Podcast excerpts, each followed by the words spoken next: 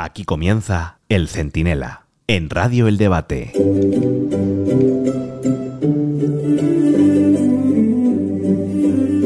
Hola, hola, aquí comienza Tiempo de Enredo, el de Pedro Sánchez, el de la sedición, el inconstitucional, el de las bajadas de pantalones, el de la amnistía, el único, el del bochorno inconfundible, el del gobierno de progreso. Ay madre, lo bien que narraría Pepe Domingo Castaño lo que estamos viviendo en España. Se nos ha ido el mago de la comunicación, pero nos queda su voz y su manera de contar las cosas. Ni una palabra de más, ni una de menos. Soy Antonio Naranjo, esto es el Centinela Express, y si dan ustedes permiso, ahora mismo se lo explico todo.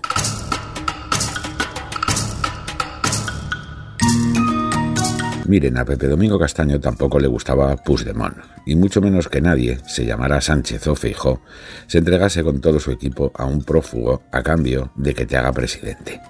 Puro sentido común, vamos, del que solo reniega Sánchez y su equipo de opinión sincronizada. Todos ellos van llamando bloque de progreso a dejarse secuestrar y pagar un rescate indigno a la banda de Otegui, Junqueras y Puigdemont y todos ellos venden la idea de que habrá gobierno progresista, gratis y sin tocar la Constitución. Vamos, que los mismos que ya le sacaron la liberación de Tarras, el indulto a golpistas, la derogación de sus delitos y la mayor transferencia de fondos de todos a un par de comunidades autónomas, de repente le van a regalar a Sánchez la presidencia por su cara bonita. Hasta la inteligencia artificial más socarrona miente menos que Pedro Sánchez cuando explica qué está pasando en España entre el líder socialista y el bueno de Puigdemont. Escuchen, escuchen.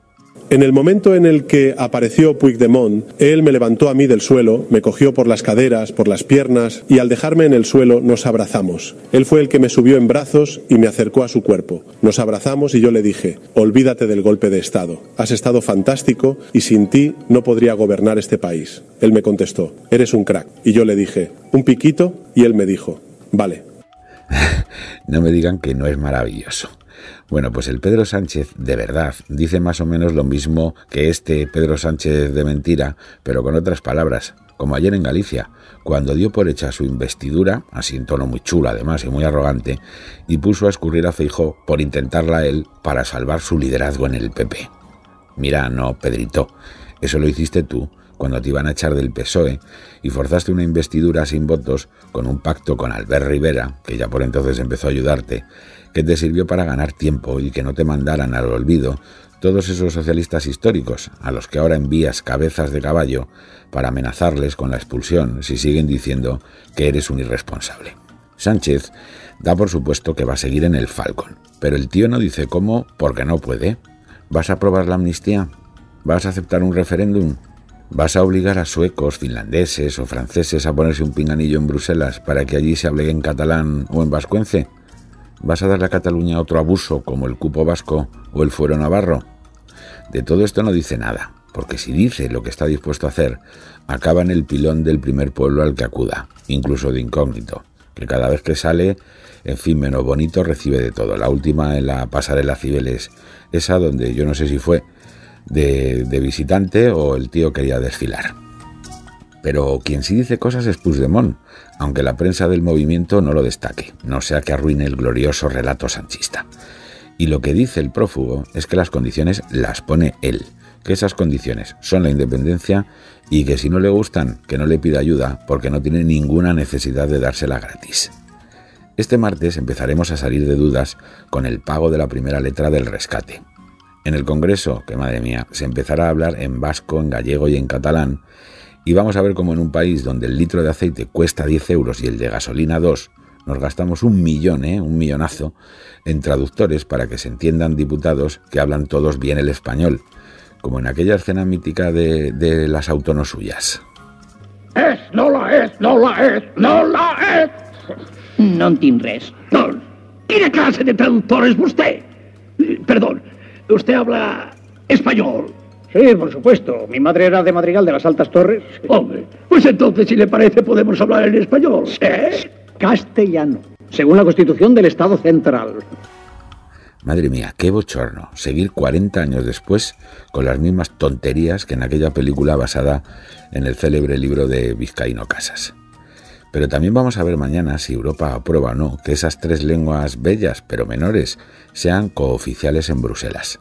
Todo indica que no tragarán para salvar al soldado Sánchez, porque si lo hacen saldrán otras 77 lenguas cantonales de toda Europa pidiendo lo mismo. E imagínense el pifostio de cualquier sesión en el Parlamento. Y entonces veremos también si Puigdemont iba en serio o no. Si no acepta el rechazo de Europa, que parece más que probable, y le culpa a Sánchez por no lograrlo, aquí habrá terminado todo y volveremos a las urnas el 14 de enero. Y si acepta las explicaciones que le dé Sánchez, no te enfades, no depende de mí. Ay, pondré más empeño. Dame tiempo, Carlos, por favor. Pues se lo cobrará más caro en otras exigencias que sí dependen de Sánchez un poco más. La amnistía, la pasta y el referéndum. En un país decente con un presidente decente no habría dudas. Volveríamos a las urnas por la imposibilidad de atender tanta exigencia abusiva. Pero en la España de Sánchez, donde se trata mejor a Josu Ternera que a Nicolás Redondo y a Chapote que a Ortega Lara, todo es posible. Acuérdese otra vez del Pedrito Sánchez de Pega. En el momento en el que apareció Puigdemont, él me levantó a mí del suelo, me cogió por las caderas, por las piernas y al dejarme en el suelo nos abrazamos. Él fue el que me subió en brazos y me acercó a su cuerpo. Nos abrazamos y yo le dije, olvídate del golpe de Estado. Has estado fantástico y sin ti no podría gobernar este país. Él me contestó, eres un crack. Y yo le dije, un piquito y él me dijo, vale. Es que es para reírse o para llorar. Porque si Sánchez tiene que darse un piquito con Puigdemont, y ya saben que un piquito lleva a otro y a otro más, tendremos noche loca. Por falta de ganas y tragaderas del Rubiales de Moncloa, no será.